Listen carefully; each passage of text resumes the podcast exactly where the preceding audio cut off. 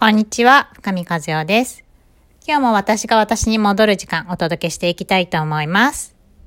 今日はですね、私を好きになるっていうことと、私を愛するっていうことの違いについてお伝えしていきたいなと思っています。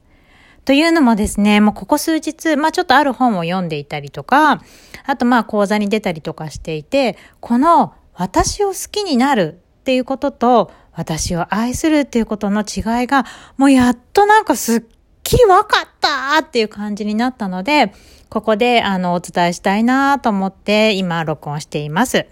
まあ、皆さん、あの、私のこのね、ラジオトークとか、ポッドキャストを聞いてくださってる方って、自分が嫌いだったりとか、自分を否定しちゃったりして、でもこの、その自分をどうにかしたいと思って聞いてくださってる方って多いと思うんですね。で、もちろん私もスタートはそこだったし、っていうかそもそも好きじゃないって自分のことが嫌いだっていうことにも気づかなかったし、自分を好きになっていいってどういうことみたいな。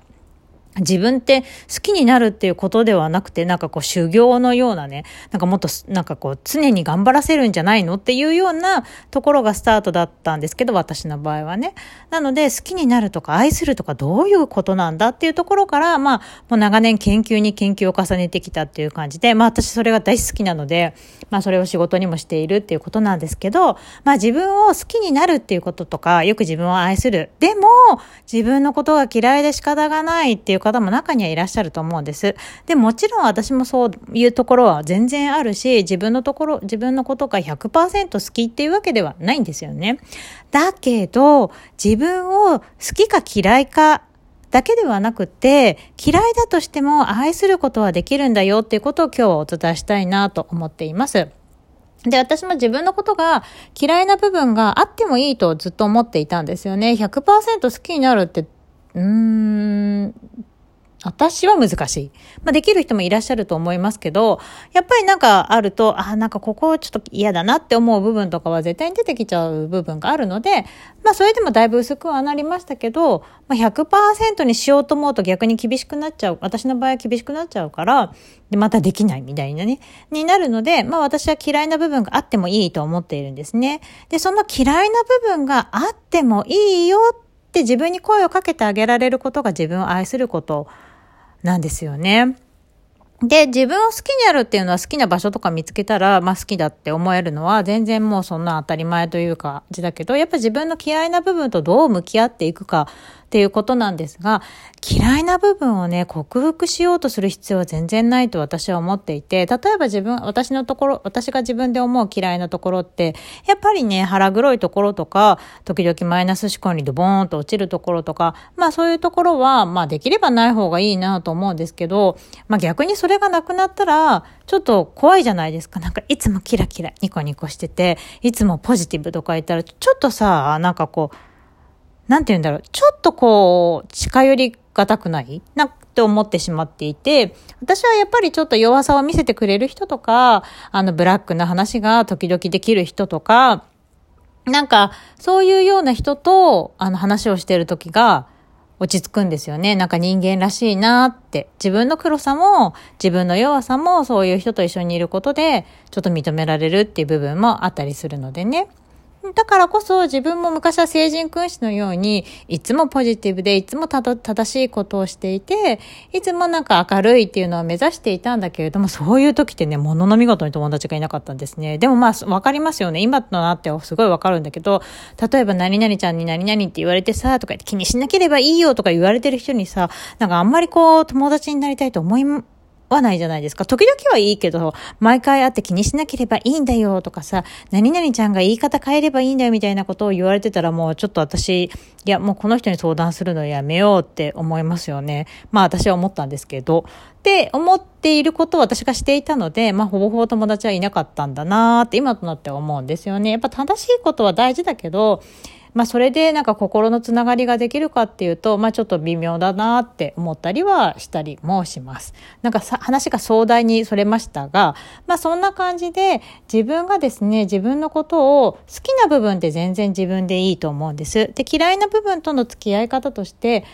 愛するっていうのは自分の嫌いな部分もそこにあっていいよっていう目で見てあげるっていうことなんだなって思うんですよね。だから自分を好きになるっていうことと自分を愛するっていうことはちょっと違うんじゃないのかなっていうところです。で、自分をやっぱり愛せるようになると、目の前の旦那さんとか、目の前の子供とかも愛せるようになるんだろうなって思うんですよね。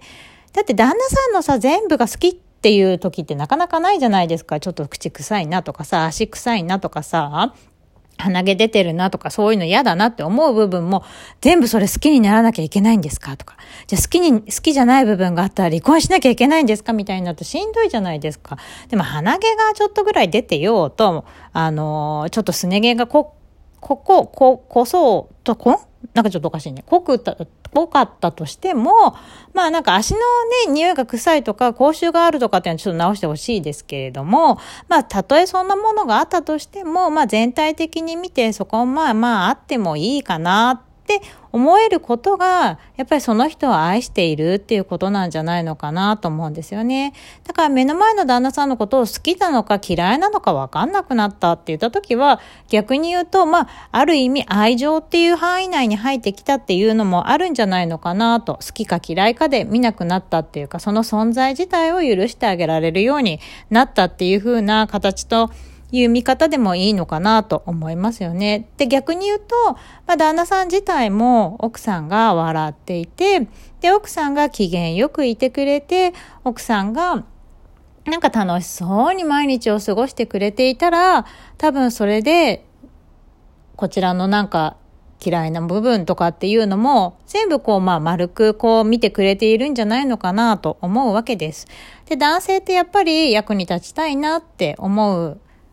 思ってくれる、こう、性別だったりもするし、まあ、あの、役に立ちたいし、役に立ったっていうことが、まあ、笑顔だったりとか、ありがとうっていう言葉だったりとか、そういうものでこう表現されることによってもっとさらに頑張ろうって思ってくれるあの人たちだったりすると思うので、で、それがね、自分の幸せにつながっていくっていう方たちだとも思うから、なんかやっぱり私たち自身がその女性側が自分のことを嫌い嫌い嫌いって思うよりは、自分自身が、あ、嫌いなところもあっていいよねって思ってあげるっていうことが自分を愛することなんだろうなって思うんですよね。で、その自分を愛してる姿を見ると、やっぱだ男性も心穏やかになっていくだろうし、